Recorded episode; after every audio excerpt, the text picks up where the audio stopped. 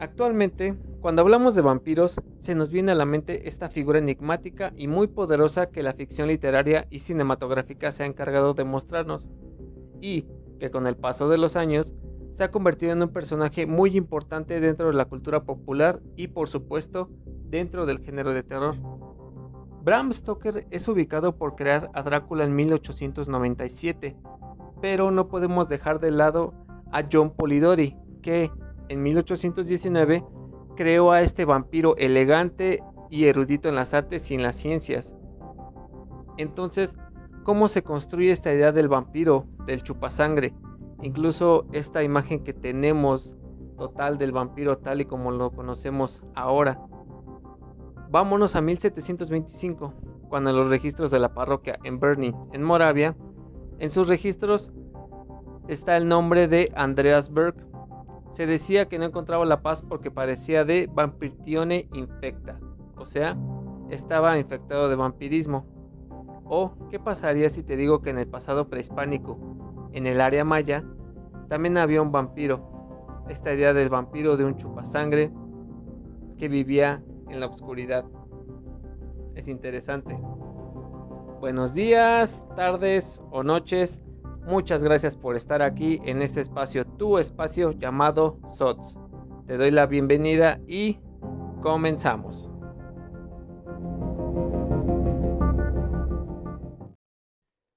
Hola gente, ¿cómo están? Es un gusto saludarlos, espero que se encuentren de lo mejor. Ya saben, yo soy su amigo SOTS. Gracias por estar aquí, por darle play a este nuevo episodio en donde hablamos de diversos temas con un enfoque etnohistórico para que así puedas ampliar tu criterio e incluso poder indagar más a fondo del tema que te interese. Y pues bueno, ¿qué nos trae este nuevo episodio?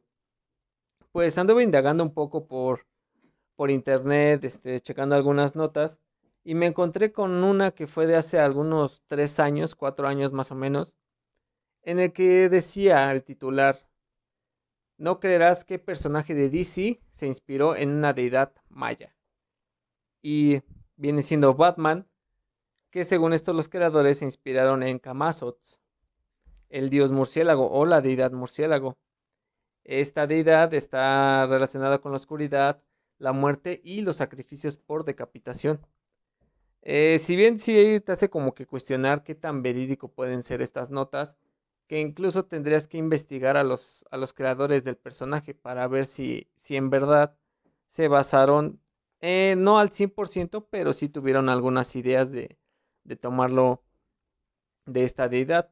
Incluso pueden buscar la imagen de, de Kamazots en el códice Ferrari Meyer y verán a lo que es este una persona de perfil sosteniendo la cabeza y el corazón de un decapitado, pero las características de la cara están muy particulares al murciélago.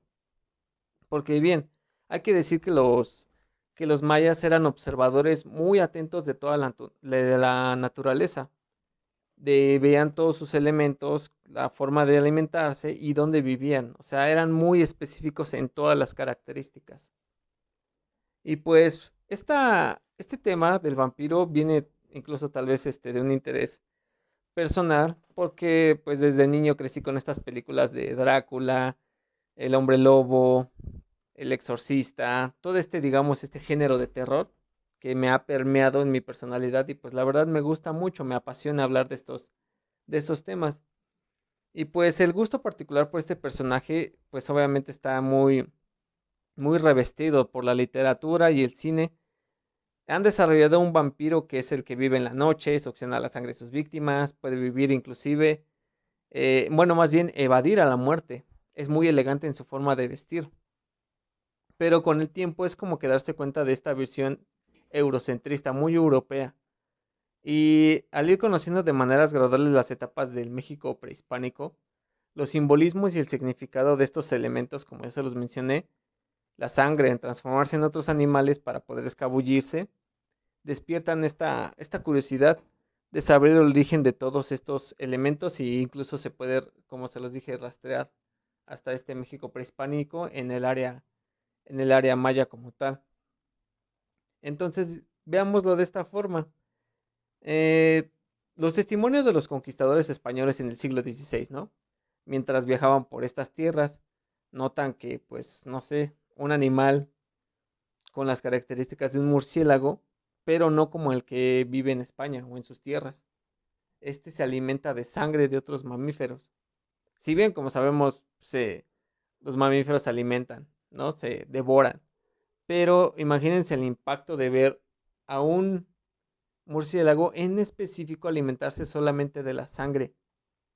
Pues quieran o no, está esto sumado con sus ideologías católicas, este, permeado toda su cosmovisión muy eurocentrista, muy católica, muy religiosa, pues crean un impacto que al decir que incluso satanizarse, ¿no?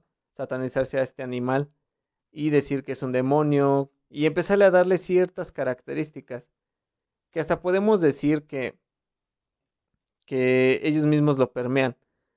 Como bien este, sabemos, los testimonios tienden a exagerarse o no pueden mantenerse estáticos.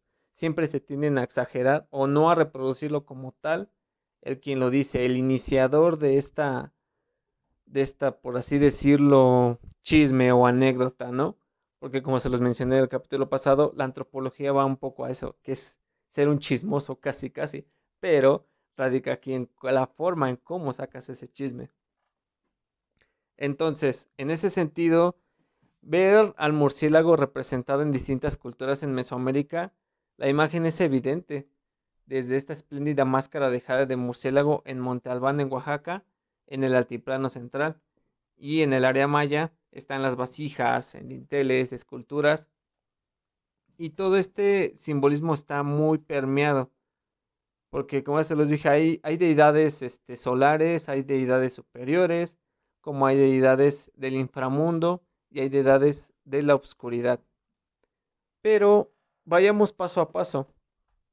Eh, hablemos de el quiróptero, la biología del quiróptero, porque particularmente este murciélago, asimismo sus hábitos son muy particulares, ya que es el segundo grupo de mamíferos más grande del mundo después del hombre. Se tienen registradas más de 900 especies, de las cuales 282 viven en América tropical. Pero sin embargo, a pesar de esta gran cantidad y diversidad de todas estas especies, Solo una clase de murciélago en todo el mundo se alimenta con sangre de otros mamíferos. Esto lo podemos notar en las áreas de las sabanas y los bosques, donde se alimentan de plantas. Este es cumplir una función más que nada polinizadora, además de ser excelentes depredadores nocturnos y los cuales de la mayoría de las eh, extermina estas plagas que son muy muy malas, muy serias, ¿no? Para los cultivos, incluso para, la, para un propio este, ecosistema.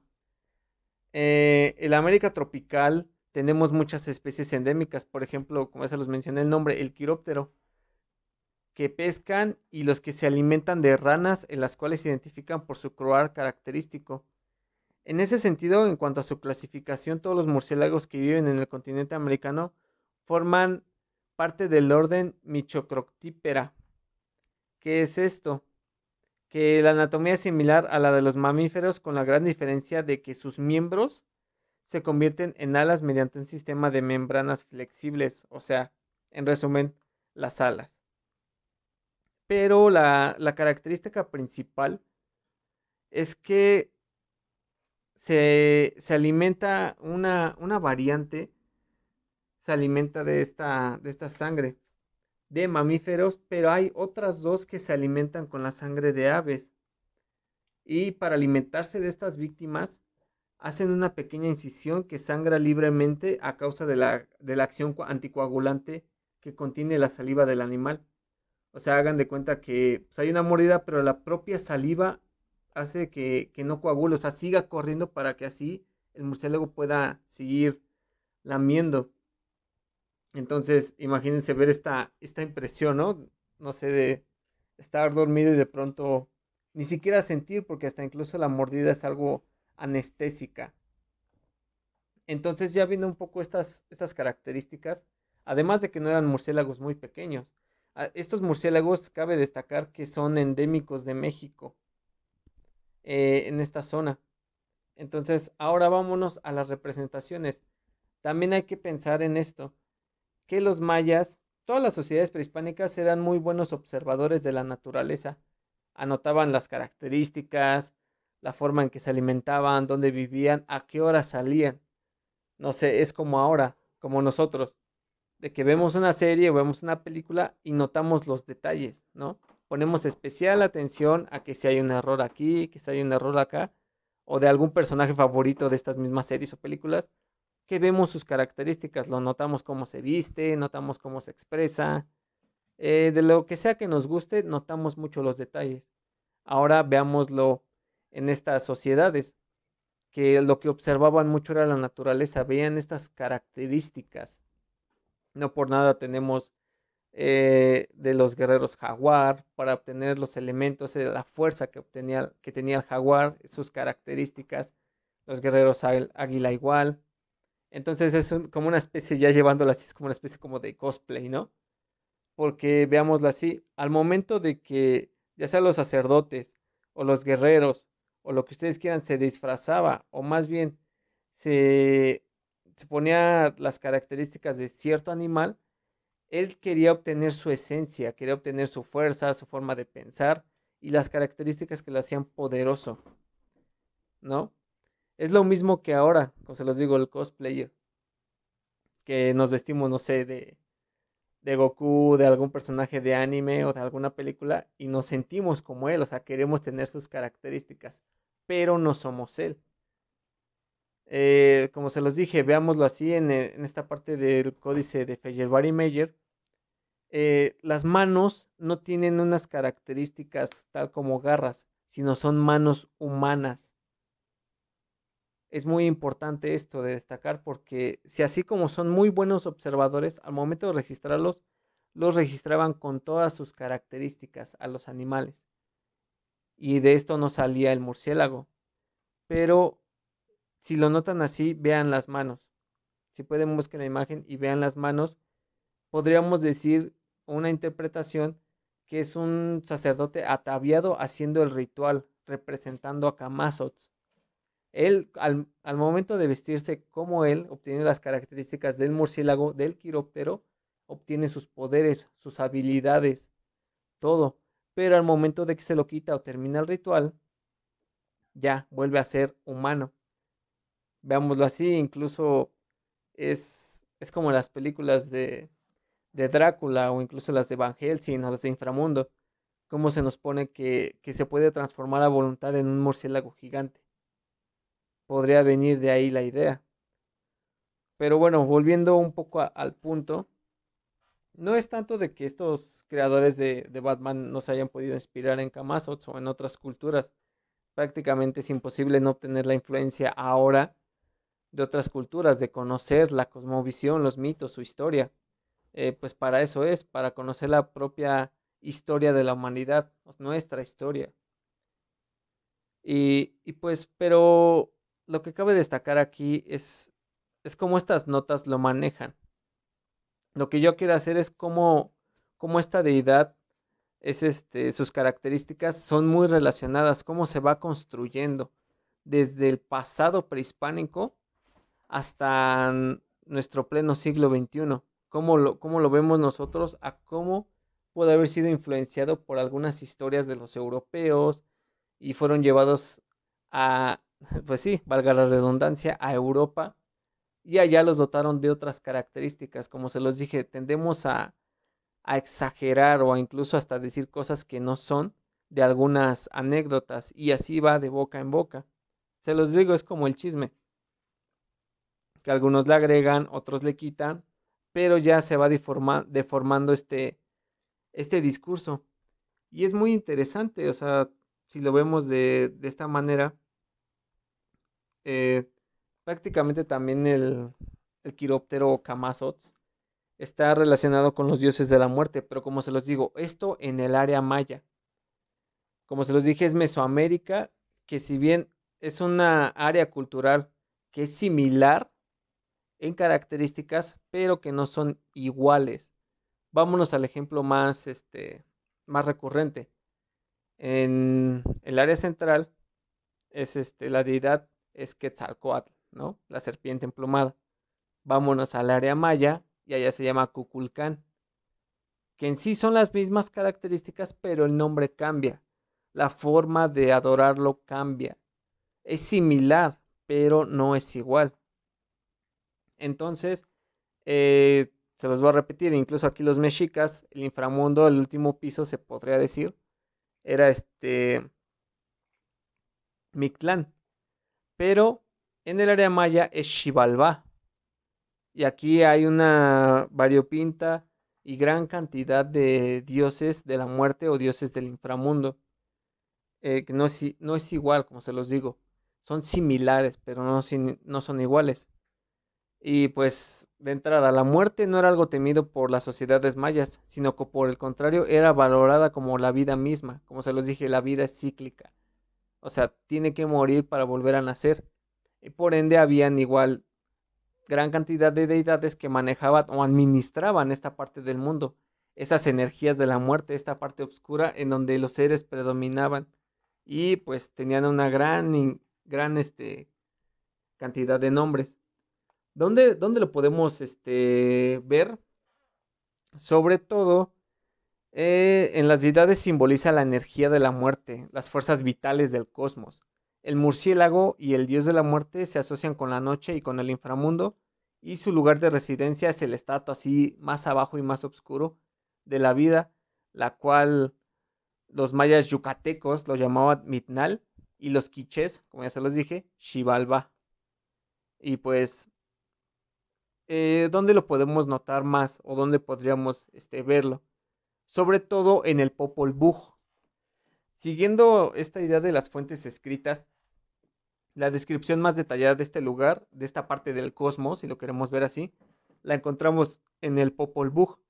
Esta obra es fundamental para adentrarnos justamente en esta cosmogonía de los mayas quichés, enfocándonos en la parte donde nos narra el recenso de las parejas míticas de Hun Hunampu y Bokup Hunampu. Además de que Hunampu e Ixbalanque este relato nos da la idea de cómo se relaciona el quiróptero y la simbología, ya que nos, nos relata, el relato nos cuenta que los gemelos Hunampu y Xbalanque fueron sometidos a pruebas por los señores de Xibalbá, uno de los cuales era pasar por varias casas o lugares de tormento, y una de las casas era la casa del murciélago. Eh, Hunampu y Xbalanque fueron llevados a Sotzija, que es la casa de los murciélagos, donde no había más que enormes murciélagos ahí volando alrededor, eh, que daban muerte, como Chaquitzam, y mataban a todo el que llegaba a su presencia. Eh, siguiendo este relato, se nos menciona que tuvieron que pasar la noche dentro de esta casa y los murciélagos hacían un, un sonido muy específico que decía kilitz, kilitz, ¿no? Era, traduciéndolo un poco, que era los mataremos, los mataremos. Y así estuvieron toda la noche, imagínense estar ahí acostados y varios murciélagos ahí prácticamente amenazándolos. Y pues, pero se, se ocultaron justamente en la punta de una cerbatana. Estos gemelos míticos se ocultan. Y es el punto en donde Kamazots baja. Y aquí está el elemento característico de esta cosmovisión maya que se adapta a las cuestiones rituales, ya que en el relato se nos dice que Ishbalanque le dice a Hunampu que parece que ya, ya amaneció porque no hay ruido y pues todo casi casi este pues ya no, para ellos su idea es de que ya amaneció. Entonces es cuando Kamazots baja del aire y lo decapita. Solamente queda el cuerpo dentro de la cerbatana y esto es algo, como se los dije, característico. Y, y en ese sentido, lo que podríamos mencionar es que la cabeza no es algo que sea algo como que muy bárbaro. Todo esto, como ya se los dije, el cuerpo va muy relacionado, la muerte, los sacrificios propiamente, tienen que ver con, la, con el funcionamiento del Axis Mundi, del cosmos. No, no es tanto esta idea de barbarie, o esta idea de satanizarlo, como bien se los dije ya por esta idea de eurocentrista, esta idea católica, de que pues no deben de sacrificar porque es malo, están adorando al diablo, lo que ustedes quieran, ¿no? Como lo quieran ver. Eh, tiene un papel importante el, el, murciélago en el sacrificio porque pues es quien se encarga de llevarlo a cabo por decapitación. Otras menciones que se encuentran en, este relato del murciélago es la, es la primera parte en donde los dioses crean a los hombres de madera y al notar que carecían de alma los dioses deciden aniquilarlos. Eh, prácticamente los mataron con una lluvia de resina y de una sustancia pegajosa que cae como con gran fuerza que los deja casi casi inmóviles. Entonces llegan los buitres de Shekotkovach a sacarles los ojos. Viene otro que se llama Kamazots, así lo dice el relato, y les corta las cabezas. Además cayó sobre ellos el tigre Kots, que les desfiguró la, cara y la carne. El Tucumbalam era otra parte del tigre que, que, le dio zarpazos hasta quebrarle los huesos y los nervios como si fueran harina. Es, como se los digo, es prácticamente el Popol Vuh, es el relato creacionista. Incluso hay otra parte en donde dice que mandan una gran inundación y los pocos sobrevivientes se convierten en monos. Eh, esto nos da como que un sentido un poco, este, nos pone a pensar, ¿no creen? De, ustedes lo relacionan con algunas otras historias, no lo sé, tal vez hasta de la Biblia, ¿no? Hasta incluso hasta tal vez ya yéndonos un poco más adelante con Darwin, ¿no? Esta teoría de la evolución. Bueno, esto de la, de la evolución. Entonces es inferir que el murciélago encarna la, la energía de la muerte al realizar decapitaciones, y que prepondera en el Shivalba porque él es una de las partes muy importantes. Eh, como se los dije, también otra simbología muy importante es la sangre, la relación murciélago-sangre y decapitación. Por ejemplo, hagamos un análisis. Digamos, vámonos a Sudamérica, específicamente en Perú, ya que allá hay una serie de guerreros que se llamaban Aguaruna y se dice que los vampiros nacen de la sangre de los indios exterminados por el demonio Aetzatza, quien los decapita previamente para después reducir sus cabezas. Y es interesante ver cómo en este, en este pequeño relatito vemos esa similitud de decapitación. O sea, ya no solamente nos limitamos a, Mesoamérica, ya lo podemos llevar incluso hasta el área andina. ¿No? Esta relación sangre-vida, la creencia de que de la sangre nace, nace el hombre es importante porque es equiparable y es similar a la energía vital. La sangre es la sustancia, la esencia del ser humano, la que otorga la razón y el entendimiento. Por eso la sangre es muy importante. No es lo mismo ver la sangre en la etapa prehispánica a que verla ahorita ya prácticamente toda esta simbología, toda esta ritualidad ha desaparecido, no es lo mismo. ¿Y, en qué otros códices podríamos verlo? Eh, como ya se los mencioné, estaba el Feyerbeer Meyer y también está en el Códice Vaticano B. Eh, hay una, una imagen ahí, así ustedes pónganle Códice Vaticano B y un individuo lleva un traje de murciélago. Y se lo repito ahí, el elemento también está que son manos humanas las que sostienen las cabezas. Aquí ya no, no sostiene una, una cabeza y un corazón, no, sostiene dos, una con cada mano. Entonces, eh, es como se los decía, se está representando tal vez una ritualidad, pero ataviados de esta, de esta deidad de, del murciélago porque esta simbología hay que darle una razón, un sentido, no se hacían rituales nada más porque sí, no despertaba, ay, es mediodía, este, vamos a sacrificarnos unos 10, ¿no? No, pues obviamente tampoco, tampoco es así, las fuentes, este, que se han escrito desde los cronistas también han deformado toda, toda esta parte, toda esta cosmogonía que se tenía anteriormente, que también tenía que ver con ritualidades, también, este, las guerras floridas, Obviamente el concepto de guerras floridas es muy diferente al que se tenía en el centro de México, al que se tenía en el área maya, que a las guerras que se tenían en Europa. O sea, aquí vamos a lo mismo, incluso la guerra, la muerte, la sangre, todos estos elementos son muy distintos para cada cultura. También este, en el Códice Borgia pueden encontrar una imagen. Eh, además del murciélago decapitador, encuentran a un personaje con signos así como, como zombie, ¿no? Está putrefacto. Y los ojos de, de muerte. ¿Cómo puede identificar a alguien muerto en un códice? Porque los ojos están pintados, prácticamente no están pintados, solamente están de blanco.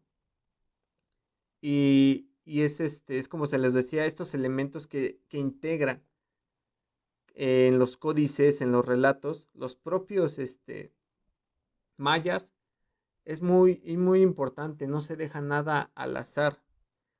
Eh, se puede inferir que por los rasgos están representados los rasgos del quiróptero, porque es como se los digo, las alas de murciélago, pero sobre todo el apéndice nasal. El desmodus rotundus es el rasgo más notable que es, que es el que tiene este apéndice nasal. Además, no solamente se decapitaba, también se extraía el corazón. Esta relación con la muerte, los atavíos que porta el murciélago, podemos sugerir que estos, estos ejemplos se tratan de sacerdotes y chamanes, como se los dije, que se transforman en murciélago durante el ritual. Hasta, hasta este punto podemos notar cómo, cómo el murciélago y su relación de la sangre, la dualidad vida-muerte está presente de nuevo. Los ritos de decapitación tienen un simbolismo muy poderoso, sobre todo el aspecto ritual. Eh, pero ¿de qué va? O sea, lo emulan, como se los dije, nos disfrazamos, ¿no? de algún personaje y nosotros queremos tener sus poderes, queremos tener sus características. Así era lo mismo. No, no se podría este, decapitar y sacar el corazón este vestido, digámoslo así, normal. El sacerdote tenía que estar normal, no, tenía que estar ataviado porque la simbología es muy poderosa, es lo que le da sentido y un, una secuencia a toda esta, esta ritualidad, porque es muy importante, no solamente no solamente es decir, quiero hacer, como se lo repito, quiero hacer cinco sacrificios hoy, no, se cumplen en ciertas y determinadas fechas. Eh, por ejemplo, y también como se los mencionaba, cuando llegan los europeos en un principio, ¿no? En el siglo XVI. Eh, por ejemplo, oye, dejen recuerdo esta parte. Mm, hay una anécdota. Eh, creo que era de Antonio de la Ciudad Real de donde el padre Alonso de Ponce, sí, el padre Alonso de Ponce menciona que en el pueblo de Nexapa, cerca de San Salvador, había una enorme cantidad de murciélagos y que si durante la noche los habitantes dejaban alguna parte del cuerpo descubierta, los quirópteros o el Desmodus rotundus los mordían tan sutilmente que no llegaban a percatarse de ello, sino por la enorme cantidad de sangre que les chorreaba. Es como se los digo, ustedes son frailes, son sacerdotes o llegan de, Europa, en estos años, obviamente es un nuevo ecosistema, es, nuevamente son nuevos habitantes, nuevos este, animales, nuevas plantas, todo lo que ustedes ven, tienen que relacionarlo con lo que ustedes conocen. Pero si no es algo con lo que ustedes conocen así de inmediato, obviamente lo relacionan tal vez con algo de lo que ustedes creen, en algo religioso. Siempre ese es el punto como que el eje central de todo esto. Y, y entonces este simbolismo es muy poderoso dentro de toda el, el, área maya. Tal vez no tanto en el área mexica, o bueno, en el área central, porque como se los digo, vean las connotaciones. La connotación mexica es más como guerrera, más este, de conquista, más este, orgullosa. Y aquí en el área maya era un poco más de ver esa cosmovisión, ver toda esta naturaleza y ataviarse de esos elementos naturales para ser justamente uno solo con la naturaleza, porque al final de ahí vienes, ¿no? Y pues quieran o no, todas estas historias se difunden con el tiempo. Como se los digo, tal vez este, algunos españoles conquistadores regresan a Hispania, en ese, o momento del reino de Castilla, y pues obviamente le cuentan a sus familias, le cuentan a sus amigos lo que vieron, y se va eh, relatando de boca en boca y lo van relacionando con las creencias que ellos tienen justamente en Europa. Ahora veámoslo así. Llega en cierto punto, hay una parte del libro de cómo Bram Stoker creó a Drácula, y hay una parte en donde dice que sí investigó justamente a Camazots. Así es, amigos. Aquí tenemos a Bram Stoker investigando todo de lo que les acabo de hablar para así poder alimentar la historia que nos ha que no que escribió este personaje que conocemos. Todos estos elementos, por eso les dije, van muy de la mano. Va construido incluso siglos atrás, no se creó de un día para otro. Y pues, ¿ustedes qué opinan? ¿Les, les gustó? ¿Les pareció interesante? Es como que adentrarnos, ¿no? Como se los dije, eh, adentrarnos no solamente en lo que conocemos de, de primera mano, sino tal vez irnos más atrás. Eh, es como una especie, como un rastro de migajas. De, nos vamos de, de, entrada a Bram Stoker, de ahí nos vamos, como se los dije, a John Polidori. De John Polidori nos vamos a algunos mitos de la primer mujer vampiro en América, bueno, en Estados Unidos, y de ahí nos vamos hacia Camazotz, ¿no? Es como un rastro, se va creando un mapa. Ahora, ¿qué pasa si combinamos todas esas historias, todas estas maneras de ver eh, al murciélago, al vampiro? Se crea uno nuevo, ¿no? Y pues bueno, de esto, ya de la literatura, de cómo se desarrolló a través de, de una teoría antropológica llamada el difusionismo, y la literatura, cómo se fue formando el murciélago, tal y como lo conocemos hoy. Pero sin olvidar un personaje muy importante, Vlad Dracul III o Vlad Tepes. Pero eso ya será para el siguiente episodio, amigos. Así es, hasta aquí los dejo por esta ocasión. Solamente les quería hablar del área maya para no, no saturarlos, para no, no revolverlos y no este, no, no crear más ideas o no irnos por donde no se debe irnos por las ramas, ¿no? Aunque es inevitable. Eh, ya como se los dije, esto de la, de la etnohistoria es, es, muy, es muy bonito. Pueden ustedes investigar y pueden encontrar hasta elementos que no creían que iban a encontrar y así enriquecen su criterio. No solamente se quedan, como se los dije, tal vez en lo que esta nota que decía de Batman y Camazot, ¿no?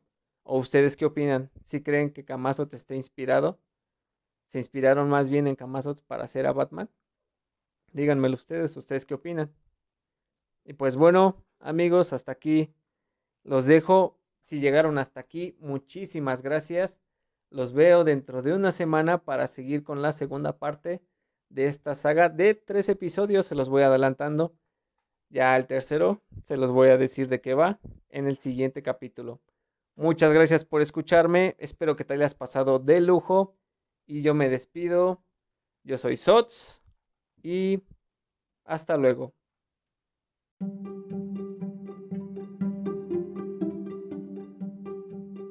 Una bibliografía que te recomiendo si te interesó el tema es el libro de Marta Ilía Nájera, El don de la sangre en el equilibrio cósmico, el sacrificio y el autosacrificio sangriento entre los antiguos mayas. Este lo puedes encontrar en su página de internet de la UNAM del Instituto de Investigaciones Filológicas. Es del año de 1987. Otro muy recomendado por mí es el de Roberto Romero Sandoval, SOTS, el murciélago en la cultura maya. Está igual en la página de UNAM digitalizado. Está en el Instituto de Investigaciones Filológicas y es del año 2013. Y también el Popol Vuh. Hay una versión actualizada de Agustín Estrada Monroy con anotaciones al manuscrito de Fray Francisco Jiménez. Este es de la edición de Editores Mexicanos Unidos. Lo puedes encontrar no solamente en algunas librerías oficiales, también los puedes encontrar en las librerías de la esquina o en cualquier otro lugar. Es muy fácil de encontrarlo.